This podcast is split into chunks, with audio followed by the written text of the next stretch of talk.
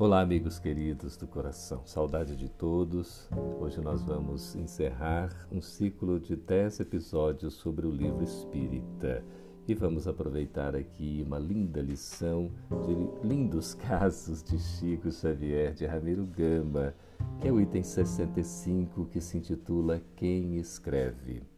Diz Ramiro Gama que um grupo de amigos de Belo Horizonte conversava em Pedro Leopoldo sobre as responsabilidades da palavra escrita, comentando a leviandade de muita gente que usa o lápis e a pena no campo da maldade e da calúnia.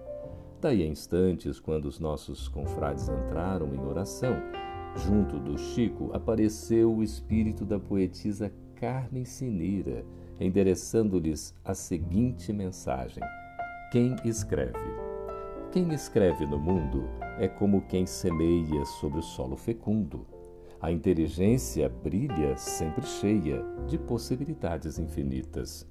Planta uma ideia qualquer onde te agitas. Semeia essa ideia pecadora ou santa e vê-la-ás a todos extensiva, multiplicar-se milagrosa e viva sem tanger as feridas e as arestas, conduz com cuidado a pena pequenina em que te manifestas.